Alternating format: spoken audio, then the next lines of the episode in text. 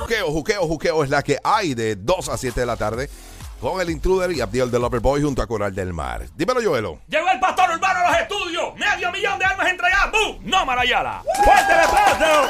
Para no Marayala este momento, el único pastor urbano presente en los estudios. Gracias, don Mario.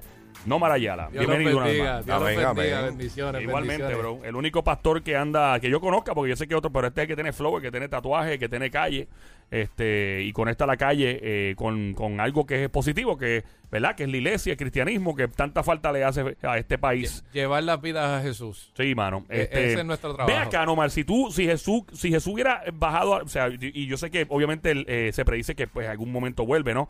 Pero a mí me hubiera encantado janguear con Jesús. Yo me lo hubiera llevado para piñones, janguear. A comer. no decir, le hubiera comprado unas crocs, una, una chancla, me lo hubiera llevarme a la janguear en Puerto Rico. Habría que buscar un cepillo por si acaso le caía un poquito de grasita en la barba Sí. eh, para limpiarlo. Yo me lo llevo por ahí para Callicaco a janguear. No, en serio. De verdad, gracias por estar con nosotros aquí. Nosotros nosotros tratamos todo con sentido del humor, con todo el respeto del mundo, pero es para conectar los dos mundos. Eh, Yes. Hoy hoy tú traes eh, un testimonio bien eh, impactante, by the way. ¿De qué se trata, brother? Mira, eh, para mí es un honor y un privilegio eh, trabajar y traer este hombre que es, Dios me lo ha regalado como un hermano. Es un hombre que es apasionado para las almas. Es un hombre que vive lo que predica. eh, está en la calle eh, haciendo el trabajo que Dios nos encomendó a todos nosotros. Eh, eh, ¿Pertenece a tu misma iglesia? ¿Ah? ¿Él está en tu misma iglesia? No, él, él, él pertenece a una iglesia, eh, sus padres espirituales están en Orlando, Florida, Ok. pero él aquí tiene su ministerio que se llama La Iglesia en la Calle. Ah, nice. Ah, de La verdad. Iglesia en la Calle, sí. Él, él prácticamente cerró su agenda para las iglesias aquí y está predicando en la calle, en los caseríos, en los barrios, en las canchas, en las plazas. Lleva más de 56 plazas. Wow. Yo me acuerdo que, que siempre había este cultos así eh, en la calle. Eh, ya no lo veo tanto. Será que me, me- me mudé para acá, para Guaynabo, pero en Vega Baja, donde vivía, entre Vega Alta y Vega Baja, en el barrio Santa Rosa, siempre había, en cada esquina, siempre, por lo menos una vez al mes había un, un culto. Que llevar a Nomar a comer el bacalaíto ahí al paseo tablado. Y ahí hacer culto allí Sí, mismo. eso sería buenísimo. ¿Te imaginas? No, está hecho. eh, pronto. Pero Bien- nosotros bien vamos a bajar pronto. cerveza, por si acaso. No, me Pronto. vamos a estar con cerveza. Nosotros, por nuestro lado. No, yo, no- yo no, fíjate, yo te soy sincero cuando estoy, y yo sé que yo lo hice tripeando, Eh, pero pero cuando, yo, yo soy como que bien respetuoso en cuanto a eso, Sí. y como que no me meto mucho ahí, hasta frente a mi mamá.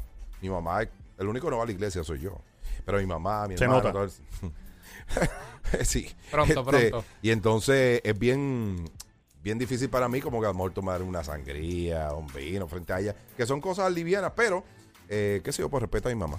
Muy bien, por lo menos te queda algo de respeto en la vida. Sí, sí, yo soy un tipo buena gente. Vamos allá, eh, presentamos una vez, una vez más. Él es el evangelista Brian Caro, que está aquí con nosotros. Bienvenido, Brian, a este show de juqueo por las tardes de 2 a 7 en Play 96, 96.5. Gracias por sacarle tu agenda tan llena, que sé que está de un lado para otro corriendo. Gracias por estar con nosotros. Brian, ¿tú eres de Puerto Rico? O sea, ¿es puertorriqueño, Brian? Sí. Sí, saludos muchachos, gracias por el privilegio de poder entrevistarme y yo sé que va a ser una bendición. Sí, soy sí, de Isabela, Puerto Rico. To the world. Ah, eso te iba a decir porque yo, y lo- yo conozco un par de caros, por ejemplo, Ivonne Caro, que es de allá de, mm, de, de Rincón. Eh, también Casi conozco... todos los caros son de Agua de Rincón, creo que es una sola cepa. Estamos averiguando eso a ver si es, si Sí. es real. Y José Caro también, que es un actor puertorriqueño para mí de hace muchos años de, de la Universidad de Puerto Rico, que también es de apellido Caro y pues por eso. Cuéntame, eh, ahora mismo nomás nos está hablando de ti, de, de la misión que tú estás teniendo aquí en Puerto Rico y, de- y en Orlando también, eh, pero tienes un testimonio bien, bien diferente y, y es algo que de solamente pensarlo, no sé cómo yo bregaría. Y es que tuviste la, pues, ¿cómo se puede decir? No, no, porque no es suerte, a lo mejor es una causalidad, no sé. De que lamentablemente eh, tu- un hijo tuyo murió a manos de otra persona, fue por accidente, pero yo me hubiese quedado con la vida de cualquier otra persona que mate una hija, mi- hija mía. Claro, claro, mira muchachos, uno no tiene el control de todas las cosas, eh, uno quisiera escribir su propia película, pero la realidad es que el que escribe el destino de uno es Dios, uno no tiene verdad capacidad para, para tratar de cambiar las cosas antes que pasen, sino que Dios eh, permite muchas de esas cosas para realmente nunca ha sido para entristecernos o, o, para matarnos, sino para sacar lo mejor de nosotros. Y ese fue mi caso. Eh, hace 11 años atrás, tristemente, estaba en mi peor cúspide de mi vida, donde la droga, las discotecas, todo este tipo de cosas era mi estilo de vida, porque yo era barbero profesional. Y fue un chamaquito de 16, 17, 18 años ganando buen dinero en la barbería, pues imagínate, un descontrol. Hmm. Y recuerdo que hace 11 años atrás, tristemente, me llamaron a la barbería y me dijeron, mira, Brian, eh, eh, un hombre accidentalmente arrolló a tu hijo de dos años y seis meses. ¿Cuántos años? Entonces, dos años y seis meses solamente. Ay, padre amado. Eh, entonces, cuando yo llego al hospital me encuentro con la triste noticia de que mi hijo no tenía ni un solo respiro de vida y pues la depresión, la maldición, yo maldije a Dios, yo no quería saber de Dios, yo, yo maldije a las iglesias, yo dije, ¿dónde está el Dios que tanto predican? Si Dios es tan malo que le quita, esa fue todo lo que yo dije, porque era lo que tenía en mi corazón, tanto enojo, dije, si Dios era tan bueno, ¿por qué permitió esto? Y recuerdo que en mi peor depresión, cuando enterré a mi hijo con mis propias manos, eh, yo le dije a Dios, ¿dónde tú estabas cuando le pasó esto a mi hijo? Y una voz interna me dijo, eh, yo estuve en el mismo lugar donde tú me dejaste porque yo nunca fui quien te dejé, fuiste tú quien me dejaste a mí. Pero con todo y con eso, en este proceso difícil te voy a ayudar. Y hay gente que conoce a Dios en toda su gloria, pero yo conocí a Dios en mi dolor. Entonces ese fue mi caso. Yo conocí a Dios en mi peor dolor eh, y entonces pues lo conocí de esa manera tan amorosa que él en medio de mi depresión, donde el diablo me decía literalmente en el oído, quítate la vida, eh, yo creo que es más fácil quitártela. Eh, y realmente pues le di la oportunidad a Dios que transformara mi vida. ¿Cómo, cómo pasó eso? Porque está renegado, si tú, tú sentiste que, que escuchaste alguna voz o algo que te dijo que, que, que tú lo habías dejado, pero él a ti no, yo me hubiese enfogonado más. o sea, que si me hubiesen dicho algo así. Es que, recuerda, mira, el enemigo trabaja de esta manera, muchacho. El enemigo siempre ha querido que tú busques culpables externos para tú nunca ser responsable de tus decisiones o consecuencias. Entonces, pues mayormente yo me sentía responsable echándole culpa a alguien. Entonces yo quería echarle la culpa a Dios, quería echarle culpa a todo el mundo, cuando realmente hay actos del pasado que nos afectan positivamente o negativamente en nuestro presente. En este caso, pues, fue un tristemente un dolor muy grande, créeme lo que no hay forma ni de escribirlo. Hoy yo estoy fortalecido y les puedo hablar como pan y como amigo, porque hoy estoy fortalecido. Mm. Pero hace 11 años atrás lo único que yo quería era morir. Eh, entonces... Eh, ¿Era tu único hijo en ese momento? Eh, no, yo tenía tres hijos. Yo era yo era bien buena gente.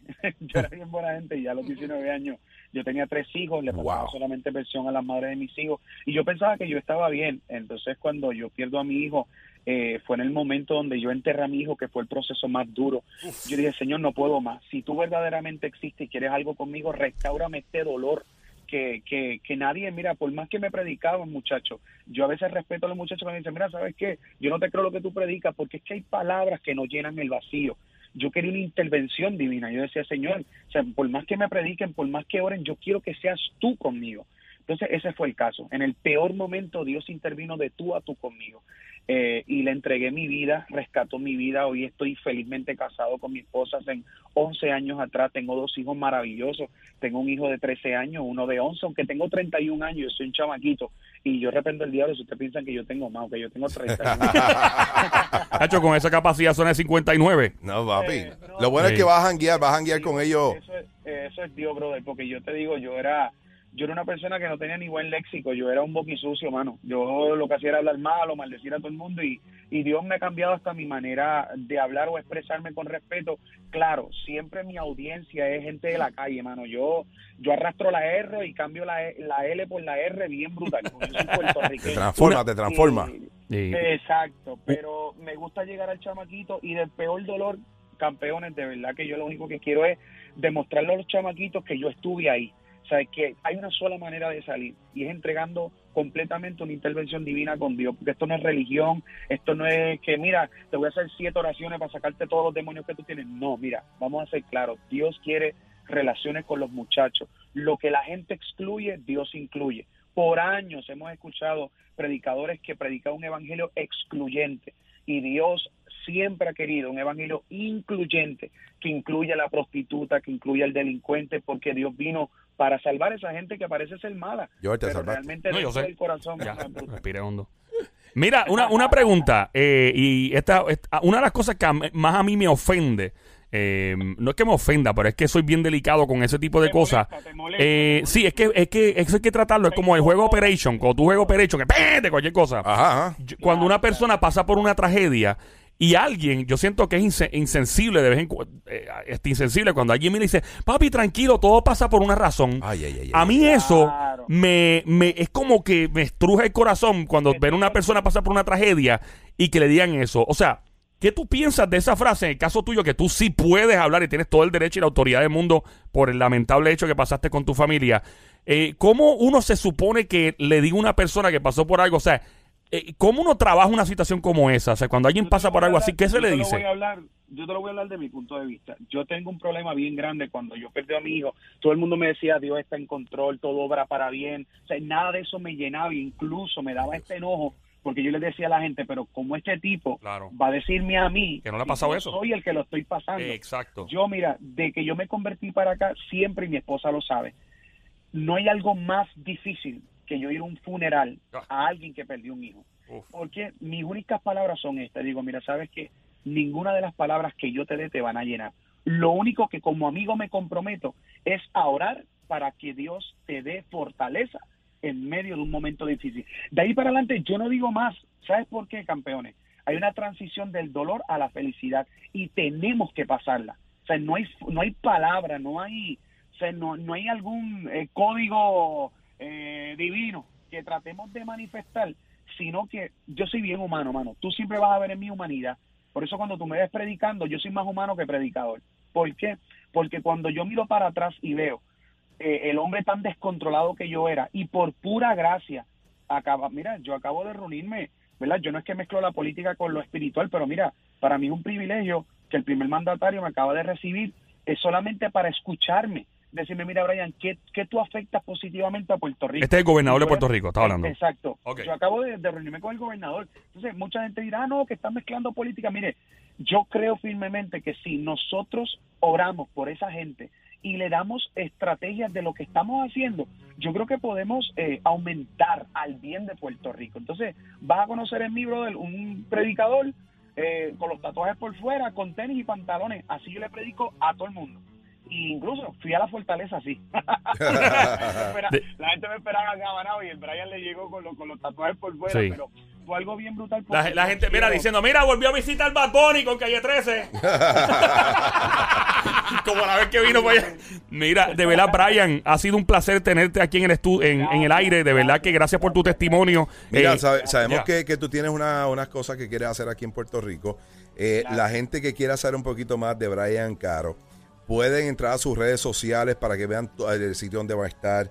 Eh, Antes, antes de llegar, antes de llegar a eso, quiero que la gente entienda muy bien. ¿Qué pasó con el hombre que accidentalmente mató a mi hijo? Oh, Mira, sí. vamos a hacer algo. Vamos a vamos a hacer regresar algo. Vamos a regresar sí, sí. contigo. Te queremos dar tiempo porque Yo, tal mira, vez hay alguien mira, al yo igual que tú. decirte que sí, pero mi esposa está ahí esperándome con un hamburger que si llegó de cine me, me, puede, me puede asesinar y yo no quiero una próxima violencia aquí, ¿ok? Así que mira, pero rapidito, ese hombre hoy en día es mi mano derecha, lo pude perdonar, le pude predicar a Cristo. Hoy en día viaja el mundo conmigo y créeme que ese es el Dios que queremos manifestar. ¿Cómo consiguen a Brian? Evangelista Brian Caro por Facebook, eh, por Instagram, Evangel Brian Caro. Y sabes qué, yo te voy a tirar un desafío. Si tú quieres más de nosotros, invítame un café y dame una hora por lo menos para yo platicar con ustedes ahí.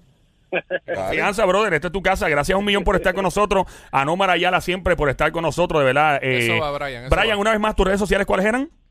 Evangelista Brian Caro por Facebook, ahí puede ser parte de las 700 mil personas que Dios me regaló, ¿Cuántas? más de medio millón. Toma. 700 mil personas. Y en Instagram estamos casi en 120 mil personas, gracias a la gente inconversa que siempre nos sigue. Y así que los amo, los bendigo, muchachos. Me Igual, brother. por ustedes. Amén. Y nada, sabes que aquí siempre tienen un amigo. Gracias, mano. Igualmente, gracias por estar aquí. Nomar Ayala, siempre con nosotros. Dios está pasado.